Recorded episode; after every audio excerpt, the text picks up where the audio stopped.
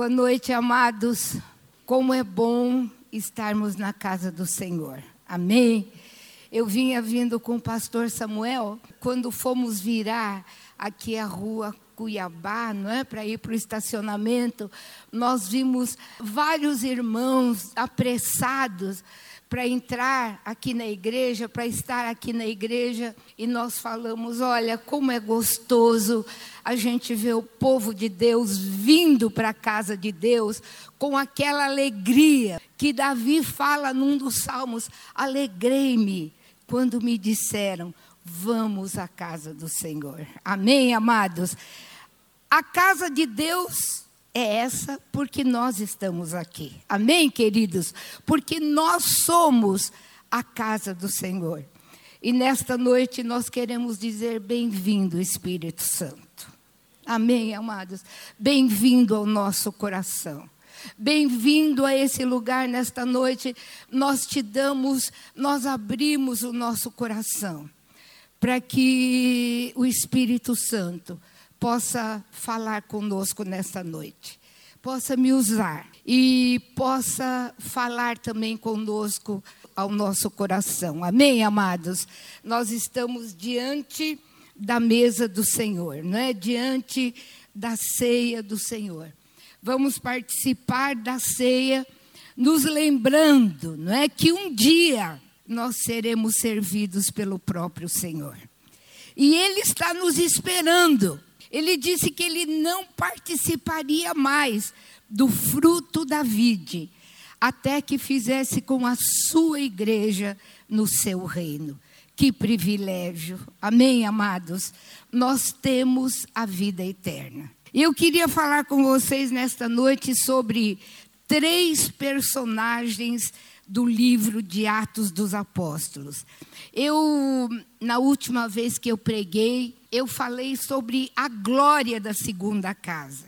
E que, como igreja, nós estamos vivendo um tempo profético. Nós estamos debaixo de um tempo profético.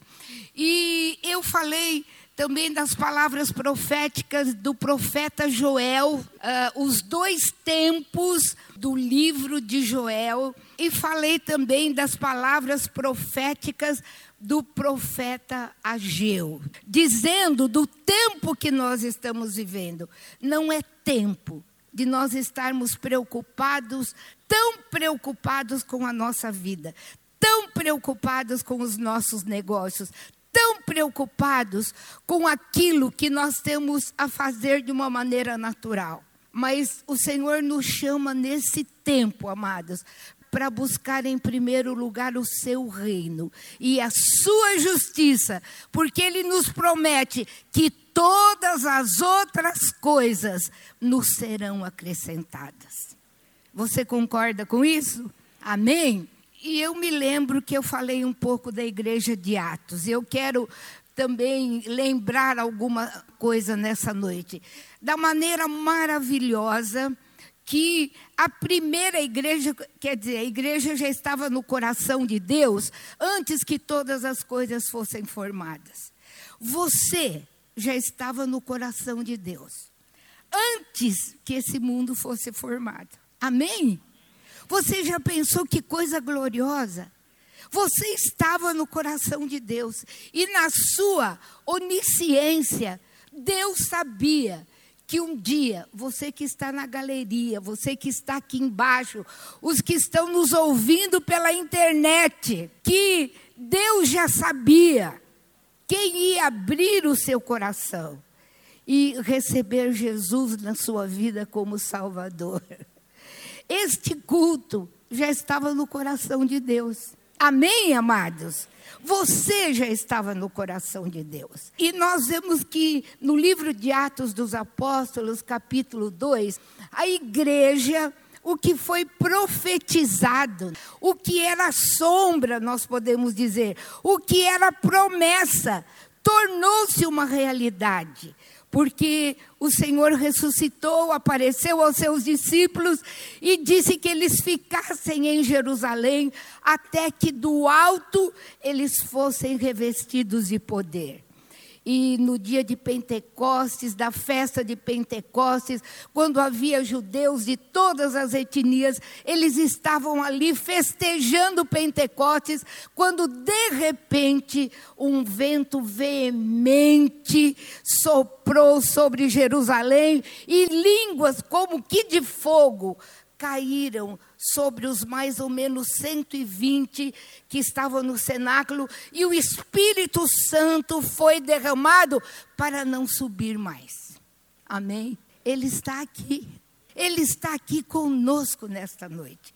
Até a volta de Jesus, o Espírito Santo vai estar com a igreja para ensinar, para guiar e para lembrar tudo aquilo que Jesus nos falou. E a igreja surgiu. E nós então, quando lemos o livro de Atos, nós vemos que era uma igreja viva. Era uma igreja que tinha vida, era uma igreja que tinha manifestações dos dons do Espírito, mas não somente manifestações do, dos dons do Espírito, mas ela tinha vida, ela tinha frutos do Espírito. Não eram somente os sinais, as maravilhas, as curas, a ressurreição, mas eram vidas transformadas pelo poder de Deus.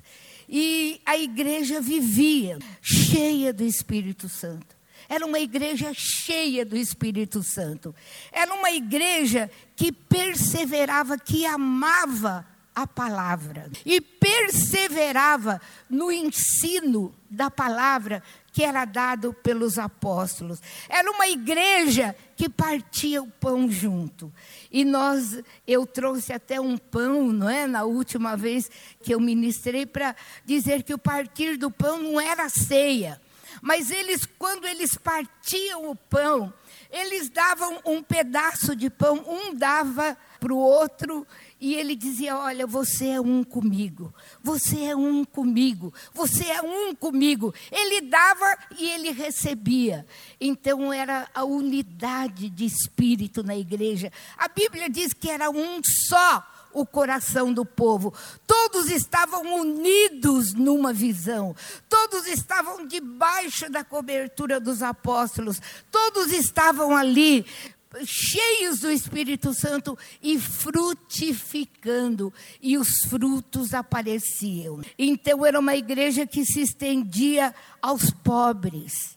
Era uma igreja que tinha consciência da ajuda também que eles deveriam dar ao povo mais carente. Ela se estendia nesse sentido. Eles celebravam no templo, como nós estamos celebrando hoje. Que coisa gostosa nós participarmos desse louvor, podermos levantar a nossa mão, cantar ao Senhor, e ao mesmo tempo que nós adoramos ao Senhor, nós somos edificados nele. Quantos já podem dizer: Eu estou sentindo a presença de Deus, eu já fui abençoado nesse lugar nesta noite? Amém? Sabe, é a celebração ao Senhor. Nós estamos celebrando juntos ao Senhor. E eles faziam isso. Eles se reuniam no templo, eles se reuniam nas células, eles partiam o pão juntos. E a palavra de Deus diz que eles ganharam a simpatia de todo o povo. Sabe por quê, amados? Porque uma vida verdadeira uma vida cheia da vida do Senhor é simpática. Amém? É alegre. Sabe, as palavras que são ministradas não são ministradas de uma maneira religiosa, mas elas são ministradas com vida. Elas são ministradas com alegria. E eu tenho falado várias vezes nos encontros que eu ministro a mulheres. Olha, quantas vezes a gente quer saber, ai, qual será o, o creme melhor? O que vai fazer mais bem as minhas rugas? O, o, queridos, o coração alegre faz o quê? Aformoseia o rosto. Você pode usar Kay, Olha, você pode usar o que você quiser, mas se seu coração estiver amargurado, nada disso vai adiantar. Porque Salomão diz também num dos provérbios que o coração alegre é saúde. Amém? Olha, você, você transparece porque não é algo que vem de fora para dentro, mas é algo que Jesus fez no teu coração. Ele te dá aquela simpatia, não de uma pessoa chata, mas de uma pessoa que tem a vida do Senhor na sua vida e prega o evangelho de uma maneira gostosa, leva as boas novas com aquela alegria de vida, não religiosamente, e é percebido, amados, quando nós somos apenas religiosos ou quando nós temos a vida de Jesus dentro do nosso coração. O coração alegre constitui um bom remédio. Nenhum amém? Amém? O coração alegre constitui um bom remédio. E a igreja dos primeiros dias, ela tinha um coração alegre. Era aquela alegria que fluía do seu interior. Eram os rios de água viva que Jesus havia prometido. Aquele que crê em mim, rios de água viva fluirão do seu interior. Era a vida do Senhor manifestada. E a palavra de Deus diz que cada dia, não era cada mês, não era cada semana, mas cada dia o Senhor acrescentava à igreja aqueles que haviam de se salvar. Então, aquele amor, aquela graça, aquela vida, aqueles frutos, aquela vida de Jesus manifestada, atraía também as pessoas e o Senhor acrescentava a igreja. As pessoas nasciam no reino, as pessoas nasciam de novo, nasciam no reino de Deus, imediatamente elas eram acrescentadas à igreja. Amados, Deus tem um edifício, Deus não tem pedras soltas. Amém? Deus não tem pedras soltas. É um engano dizer, ah, eu vou servir a Deus na minha casa. Ah, eu estou muito bem, eu tenho Jesus no meu coração, eu não preciso ir. Amados, a bênção do Senhor nos acrescenta ao seu corpo. O novo nascimento nos acrescenta à sua igreja. Nascidos no reino, acrescentados à igreja. Amém, amados?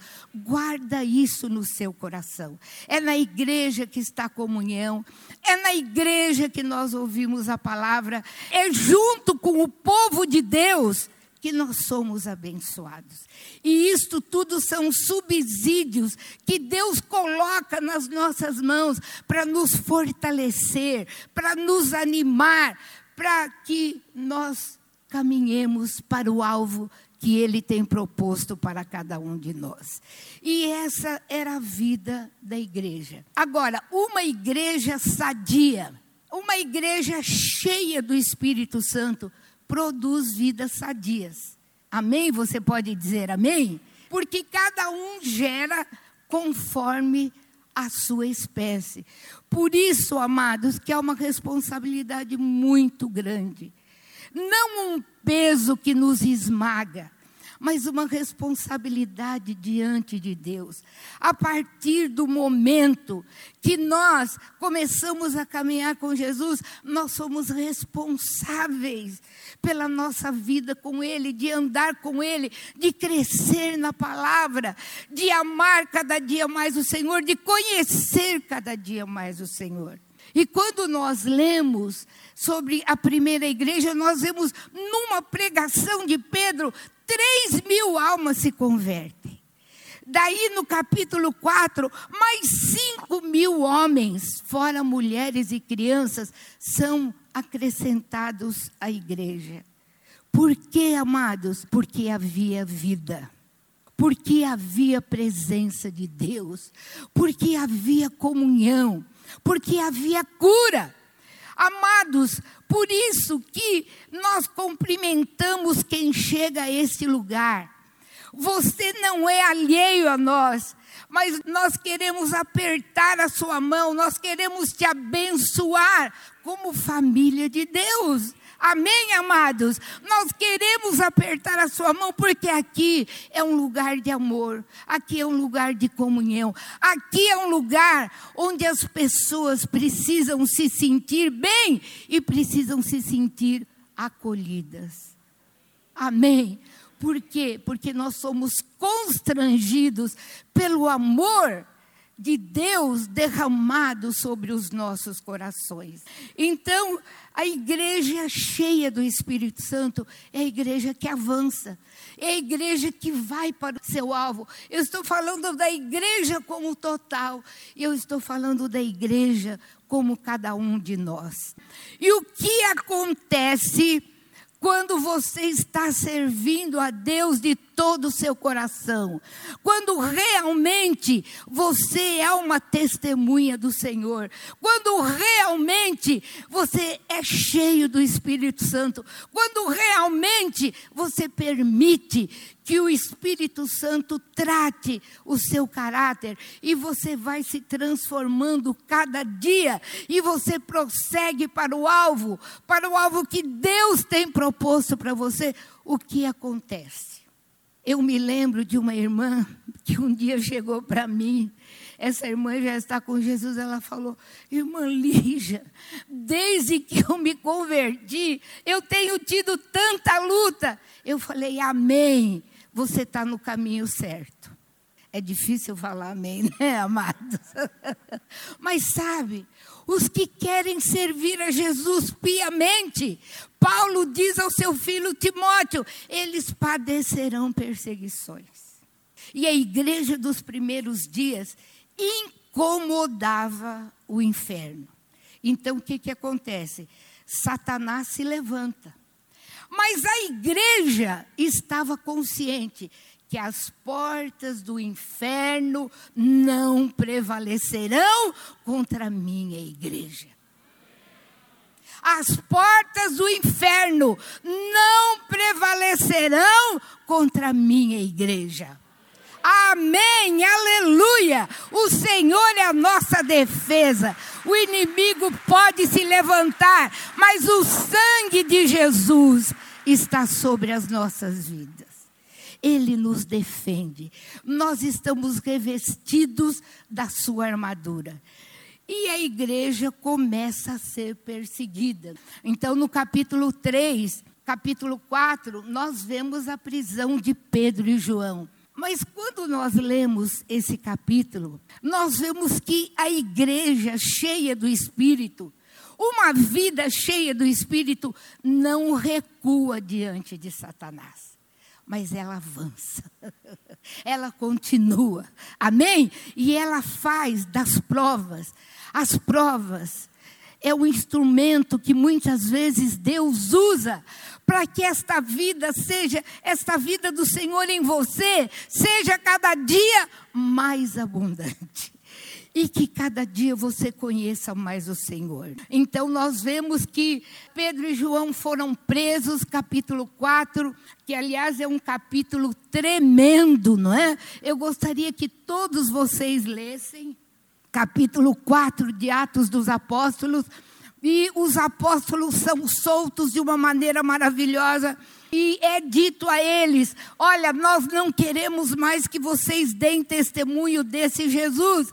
E eles dizem, aqueles que os estavam inquirindo: Nós não podemos deixar de falar daquilo que nós temos ouvido e daquilo que nós temos sentido. Amém, meus amados? A nossa boca não pode se calar diante do inimigo, com a sabedoria do Senhor. E quase nos últimos versículos, nós vemos que Pedro e João voltam à igreja e como a igreja se regozija com o testemunho dos dois apóstolos, da maneira que o Senhor os libertou, da maneira que tudo aconteceu e da presença de Deus. Amados, e é tanta alegria, é tanto discernimento, é tanta graça do Senhor derramada sobre aquela igreja que eles não oram. Jesus, afasta os nossos inimigos. Jesus, olha, lança fogo do céu sobre aqueles que nos percebem. Mas eles oram. Enquanto nós somos perseguidos, dá-nos graça para falar com mais ousadia da tua palavra. Amém, amados? Amém, amados? Sabe, e quando eles oraram assim, esta oração agradou tanto o coração de Deus, que o lugar onde eles estavam tremeu. Tremeu! Porque alcançou o coração de Deus. Amados, a glória está descendo. A glória está descendo. Você muitas vezes pode não perceber quando você canta, deixa o céu descer. Deixa o céu descer. Você já pensou nessas palavras? Amados, o céu está descendo. Amém? A glória está vindo. Uma autoridade muito maior está sendo derramada sobre a igreja. Um está vindo sobre nós. E no final do capítulo 4 de Atos dos Apóstolos, nos últimos versículos, no versículo 34 do capítulo 4 de Atos, diz o seguinte: Pois nenhum necessitado havia entre eles, porquanto os que possuíam terras ou casas, vendendo-as, traziam os valores correspondentes e depositavam aos pés dos apóstolos. Então se distribuía a qualquer um a medida que alguém tinha necessidade. E José, diga comigo, José. José, a quem os apóstolos deram o sobrenome de Barnabé, que quer dizer filho de exortação ou filho da consolação, levita natural de Chipre. Como tivesse um campo, vendendo, trouxe o preço e depositou aos pés dos apóstolos. José, simplesmente José, que os apóstolos deram o nome de Barnabé, que quer dizer filho da consolação. Sabe por quê, amados? Porque esta era uma das características do caráter de Barnabé. Quando você lê sobre Barnabé, você não vê uma evidência em Barnabé como você vê a evidência que houve em Pedro, Paulo, João. Mas Barnabé tornou-se um apóstolo. Mas Barnabé não era um apóstolo de vitrine. Ele não estava assim à frente, aparecendo como alguns dos outros apóstolos. Mas a vida de Barnabé marcou a igreja primitiva. A vida deste homem de Deus marcou a vida da igreja. Nós lemos simplesmente que ele chegou, vendeu um campo e depositou aos pés dos apóstolos. Alguns historiadores, isso não está na Bíblia, mas alguns historiadores dizem que Barnabé era aquele moço que chegou a Jesus e perguntou: O que eu devo fazer para ser salvo? E Jesus falou: guarda os mandamentos. Ele falou: mas isso eu já faço. Então vai, vende tudo o que tens, dá aos pobres e segue-me. Alguns dizem que este moço que virou e saiu triste pelo seu caminho, e Jesus, e a palavra de Deus diz que Jesus o amou, que Jesus o amou. Alguns dizem que este moço era Barnabé. Agora, quando nós lemos esta passagem, nós vemos, meus amados, ninguém pediu, ninguém forçou, ninguém falou, Barnabé, agora você vai, você vende a tua propriedade e você traz aqui aos pés dos apóstolos. Mas ele era simplesmente um homem cheio do Espírito Santo, com frutos do Espírito Santo na sua vida. Barnabé é citado 29 vezes no livro de Atos e cinco vezes nas cartas de Paulo. Barnabé não deixou nenhum livro escrito. Você não tem nenhum livro na palavra dizendo cartas de Barnabé à igreja. Não. Barnabé não escreveu nenhum livro. Não se lê dele como se lê do apóstolo Paulo. Mas, no entanto, no capítulo 9 do livro de Atos dos Apóstolos, quando Paulo se converteu, quando Saulo se converteu, e o nome dele, Deus trocou o nome dele para Paulo, no versículo 26 e no versículo 27 diz o seguinte: tendo chegado a Jerusalém, procurou juntar-se com os discípulos, mas todos, porém, o temiam, não acreditando que ele fosse também um discípulo.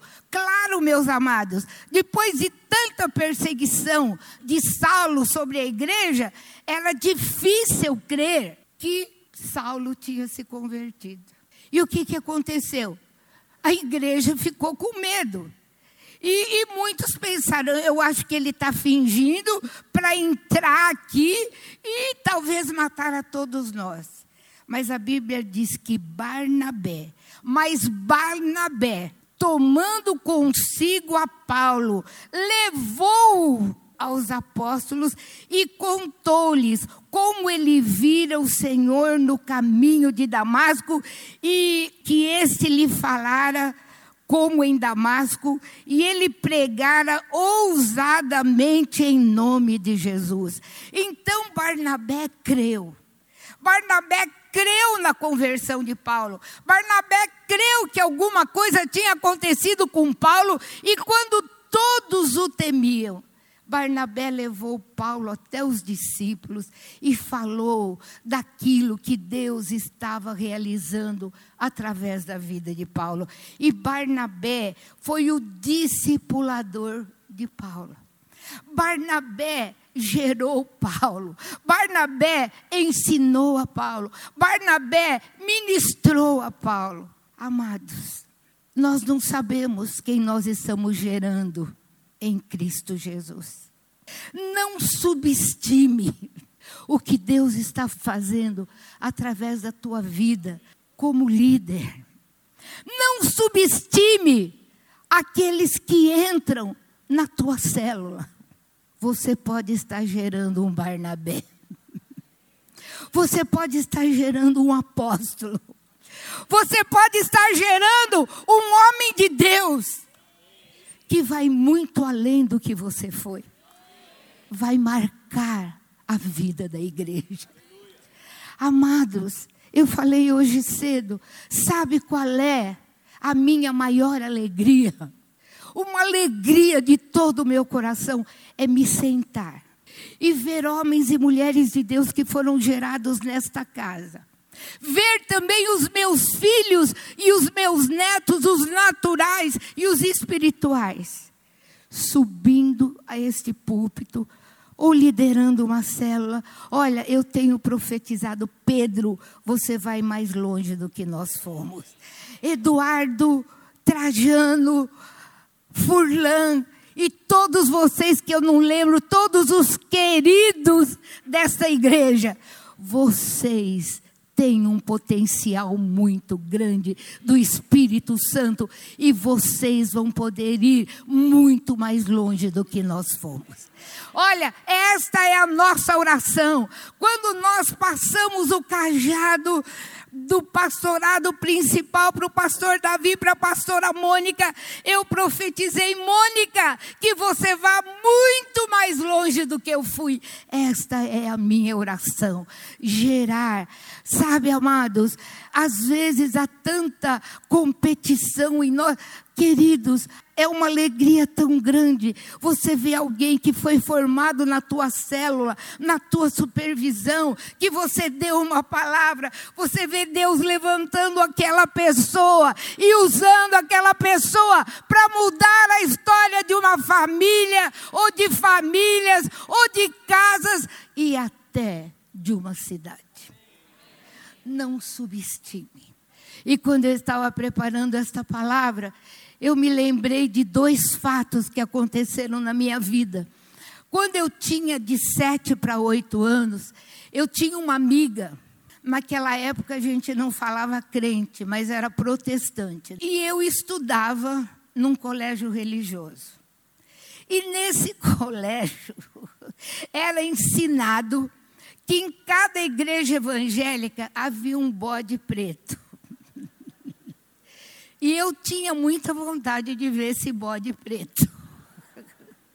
E um dia, essa amiga me convidou para ir à escola dominical. Ela ia indo para a igreja, ela falou: Lígia, quer ir comigo?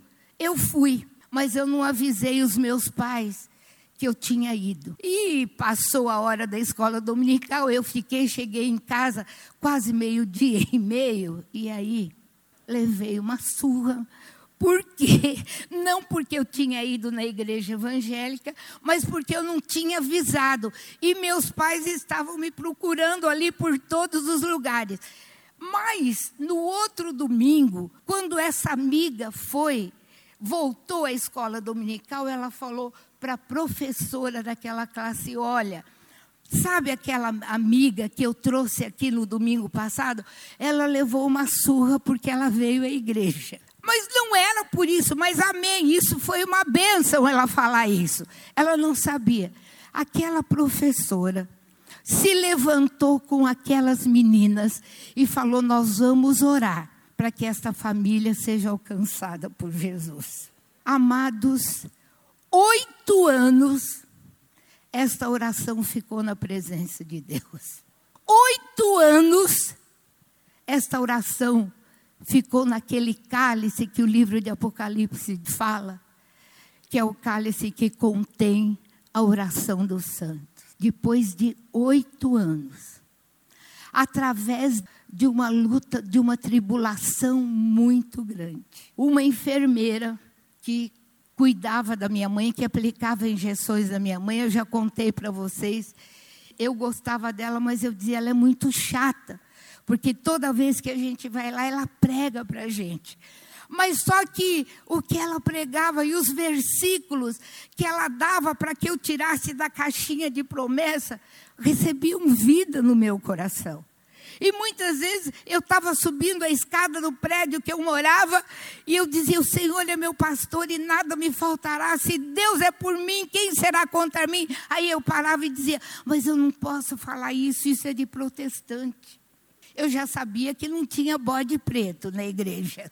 Amados, e esses dias, Deus colocou uma gratidão tão grande no meu coração, porque uma simples senhora serva de Deus, cheia do Espírito Santo, entrou na minha casa com as boas novas do Evangelho.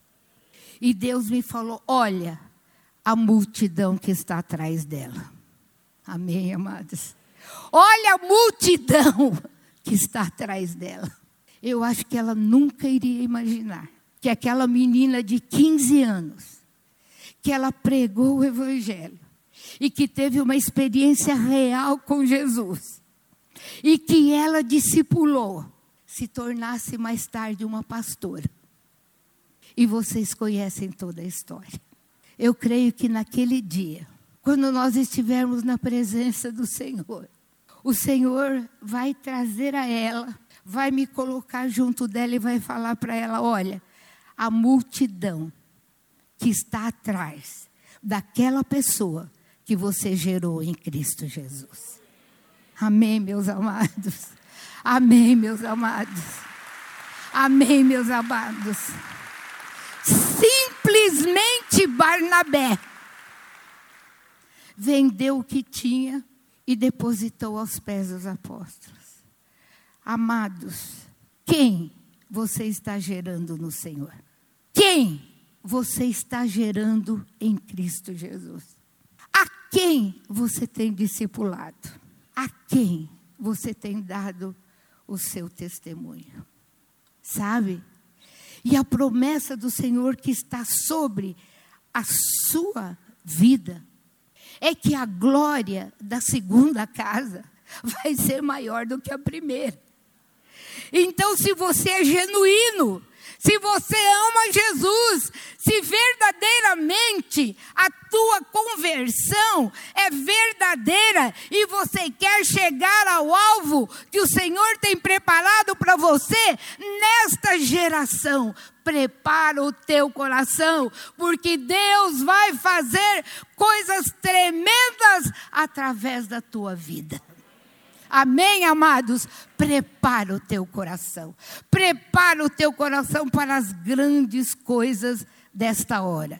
Agora eu queria que você virasse a página do capítulo 4 para o capítulo 5 do livro de Atos dos Apóstolos. Atos, capítulo 5. Este capítulo começa desse jeito. Entretanto, nós podíamos dizer, apesar de, entretanto, apesar de, certo homem chamado Ananias, com sua mulher Safira, vendeu uma propriedade. Mas em acordo com a sua mulher, ele reteve parte do preço e, levando o restante, depositou aos pés dos apóstolos.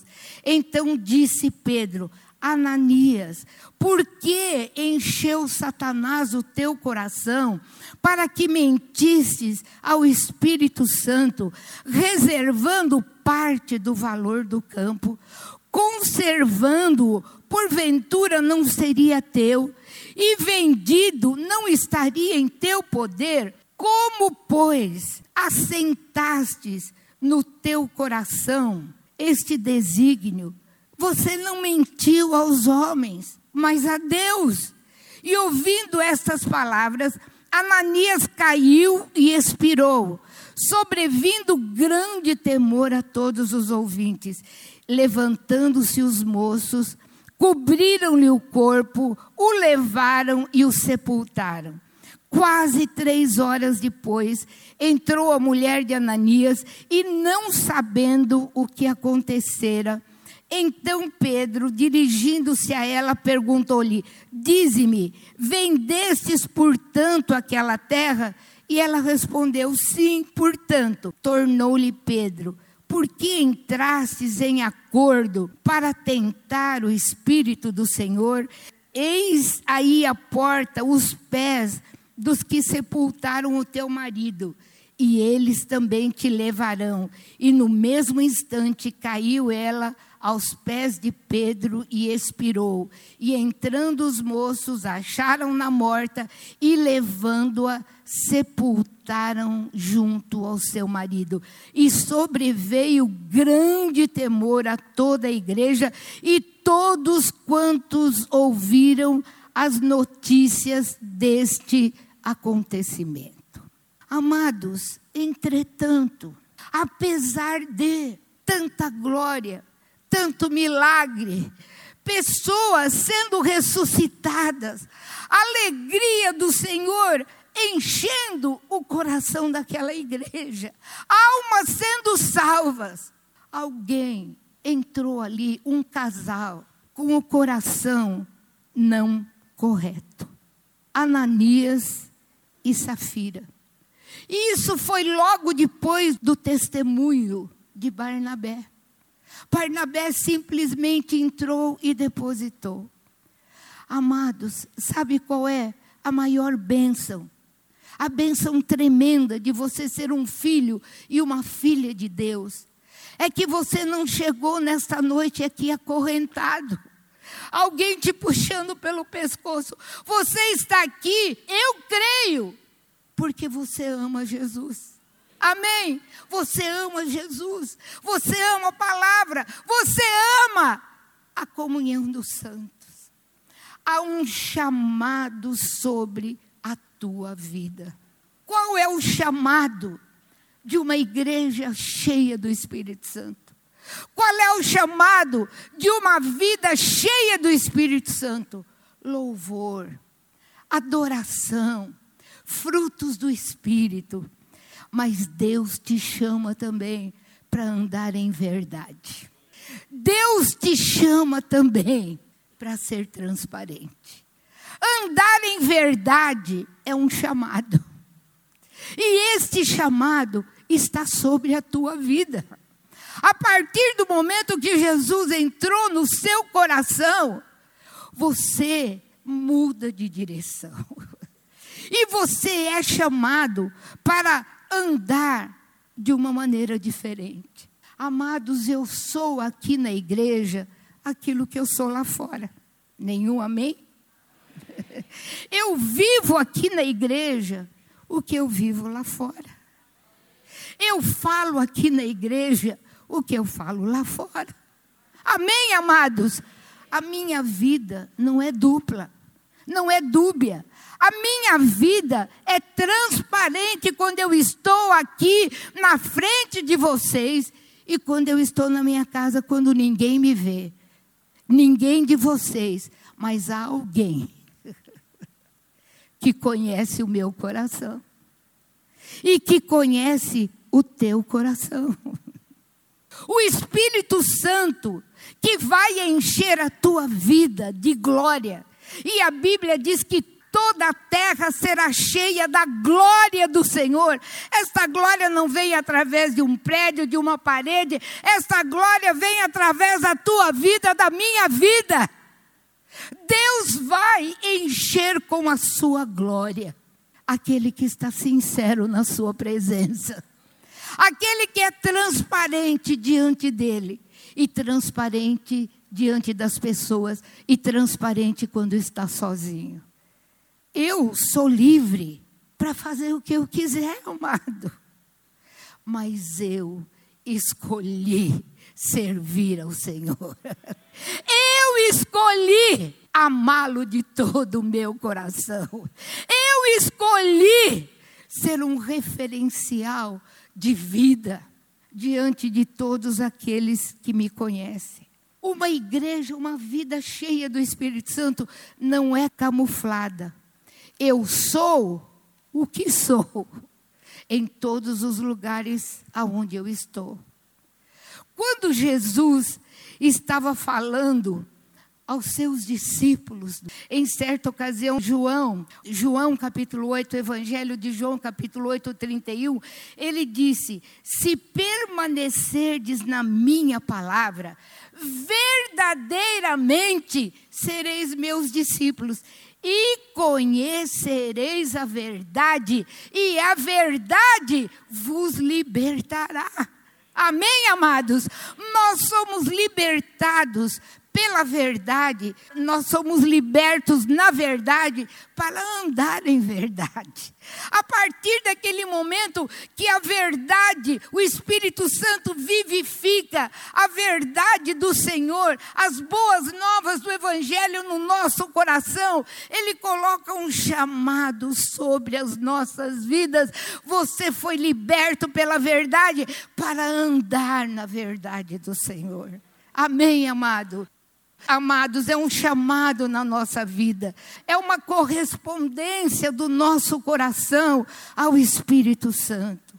E uma autoridade estava sobre a vida de Pedro. Ananias, por que você permitiu que Satanás enchesse o teu coração? Você não era livre para reter ou para dar. Não estava nas tuas mãos. Amados, eu quero dizer uma coisa para vocês: a autoridade está vindo sobre a igreja. A autoridade está vindo sobre os apóstolos, sobre os profetas, sobre os líderes do Senhor.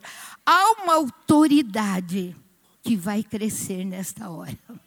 Vai crescer. Porque a glória da segunda casa será maior do que a primeira.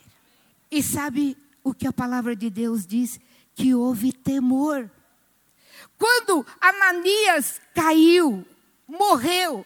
Quando Safira, com a mesma mentira, morreu, Pedro falou: Olha, você não mentiu a mim, vocês não mentiram aos homens, vocês mentiram ao Espírito Santo. Amados, nós estamos diante do Senhor. Nesta noite, o Espírito Santo está aqui. Eu estou vendo o envelope, mas o Espírito Santo lê a carta. Amém, amados? O Espírito Santo sabe o que está dentro do nosso coração. E andar com Deus é andar em verdade, é andar em transparência. Não é uma aparência de vida mas são vidas realmente transformadas, que o Senhor chamou para que cada dia se tornem mais parecidas com Jesus. E a glória está descendo. Sabe, amados, até as palavras proféticas que você tem recebido, elas dependem da tua resposta, da correspondência do teu coração. Amados, eu ainda oro pelo estádio. Eu vou pregar no estádio. Porque Deus falou que eu vou pregar no estádio. E eu amo essa palavra. Senhor, eu estou aqui para pregar no estádio. Aonde o Senhor quiser. Não sei se é em Londres, eu creio que é, né? Mas Deus falou. E eu alimento essa promessa quando eu estava mal na cama, não é no hospital, quase que desenganada. Eu falei, Senhor, eu ainda não preguei no estádio. então não é hora do Senhor me recolher. Eu sabia que a mão do Senhor seria estendida sobre a minha vida. Mas sabe, as palavras que o Senhor tem dado sobre a tua vida dependem da tua fé dependem da tua correspondência ao Espírito Santo. Amados, a palavra de Deus nos adverte no Salmo 1, o Espírito Santo fala através de Davi: o ímpio não permanece na congregação do justo. E o Espírito Santo também fala através de Paulo, Colossenses 3,17: e tudo que fizerdes, tudo, tudo, seja por palavra ou seja em ação, fazei-o em nome do Senhor Jesus, dando por ele graças a Deus. Isso é um chamado, amados. Amém. O Senhor está nos chamando à santidade e à verdade. Nós temos um chamado, jovens, casais, crianças, adolescentes, nós temos um chamado sobre a nossa vida. Servir ao Senhor com integridade e com verdade. É um chamado de Deus nas nossas vidas. Safira entra naquele lugar sem saber o que aconteceu com seu marido, e o mesmo acontece com ela. Havia um trato. E Pedro fala: por que você consentiu? Naquilo que seu marido estava fazendo era errado, amados. E sobreveio grande temor. Eu não creio que esse temor que sobreveio à igreja, eu não creio que quando a Bíblia fala em temor, ela fala em medo de Deus. Não. Temor que a Bíblia fala é reverência pela presença de Deus, é reverência pelo Espírito Santo que habita em você, é reverência pela presença de Deus que nos chamou em todos os lugares. Jesus falou: Eis que eu estarei com vocês todos os dias, até a consumação dos séculos. Amados, Jesus precisa ser reverenciado nas nossas vidas. Amém. Jesus precisa ser adorado, Jesus precisa ser honrado. Nós estamos vivendo um tempo profético. E nas cartas de Pedro, Pedro transformado. Pedro que tinha sido tudo aquilo que vocês conhecem, mas transformado. Jesus falou certa vez para Pedro: Pedro, quando você se converter, e realmente Eu creio que quando Jesus olhou, quando Pedro negou Jesus, e quando Jesus olhou para Pedro, e Pedro chorou amargamente, naquela hora, houve uma mudança no coração de Pedro. Eu creio que Pedro nasceu de novo naquela hora. Eu creio que naquela hora houve uma verdadeira conversão. Amados, a nossa conversão precisa ser genuína. Amém? A nossa conversão precisa ser espírito, alma e corpo. A nossa conversão precisa pôr em primeiro lugar o reino de Deus na nossa vida.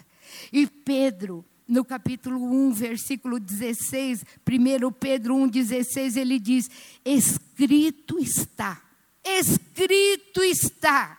E nesta noite o Espírito Santo está falando ao nosso coração: escrito está, sede santos, porque eu sou santo. Sede santos, porque eu sou santo. Amém? Amém. Amém. Sede santos, porque eu sou santo. A obra de restauração em nós, queridos, não é apenas a nossa salvação, mas é santidade, é caráter do Senhor, é transparência, é viver sem máscara. Deus não nos chamou para sermos religiosos, Deus nos chamou para sermos espirituais, homens e mulheres que amam ao Senhor de todo o seu coração, homens e mulheres que dão a sua vida pelo Senhor, homens e mulheres que permitem que o Espírito Santo trabalhe no seu coração, que o Espírito Santo trabalhe no seu caráter. Amados, o Senhor está te chamando hoje. Hoje o Senhor está te chamando. Ele não está somente te chamando, mas Ele está te desafiando a andar com Ele, a andar em santidade, a andar em verdade, a andar cheio do Espírito Santo. Não vos embriagueis com vinho, onde há contenda, mas enchei-vos do Espírito Santo. Onde está teu coração nesta noite? Onde estão os Barnabés? Onde estão os Paulos?